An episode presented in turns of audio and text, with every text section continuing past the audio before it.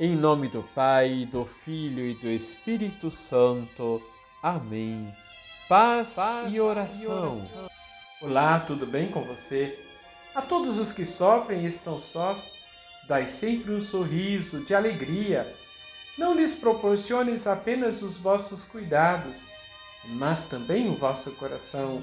Santa Teresa de Calcutá. Liturgia, Liturgia diária. diária. Quem é Jesus? Esta pergunta inquieta o coração de muitos homens. Marcos responde com clareza: Ele é o Filho de Deus.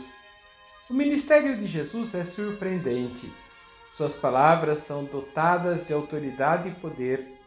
Marcos nos deixa claro os quatro olhares sobre Jesus. O primeiro olhar é o da indiferença e do desprezo pelas pretensas autoridades judaicas o segundo olhar é o dos discípulos, que acabaram por se colocar no seguimento de Jesus.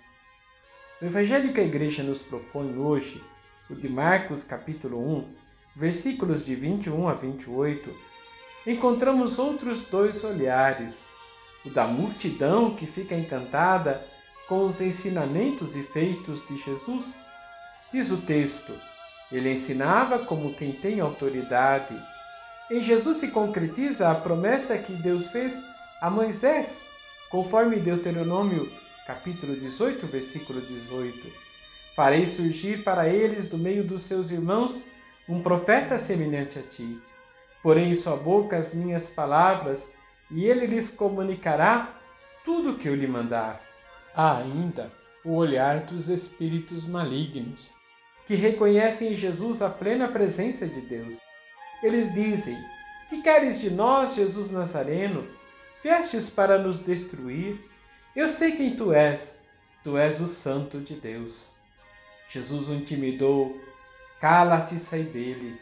Então o espírito mau sacudiu o homem com violência, deu um grande grito e saiu. E todos ficaram admirados. O que é isso? Um ensinamento novo dado com autoridade? Ele manda até nos espíritos maus e eles obedecem? Quem é Jesus para você? Com qual dos quatro olhares você se parece mais?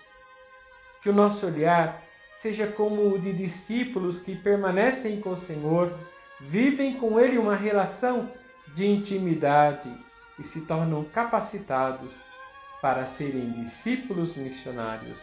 Vamos rezar? Dai-nos, Senhor, ouvido e coração de discípulos, capazes de vos escutar e sentir o vosso amor, para depois sermos missionários que espalham a semente da vossa palavra, poderosa para transformar vidas e corações. Assim seja. Receba a bênção do Deus Todo-Poderoso, Pai, Filho e Espírito Santo. Amém.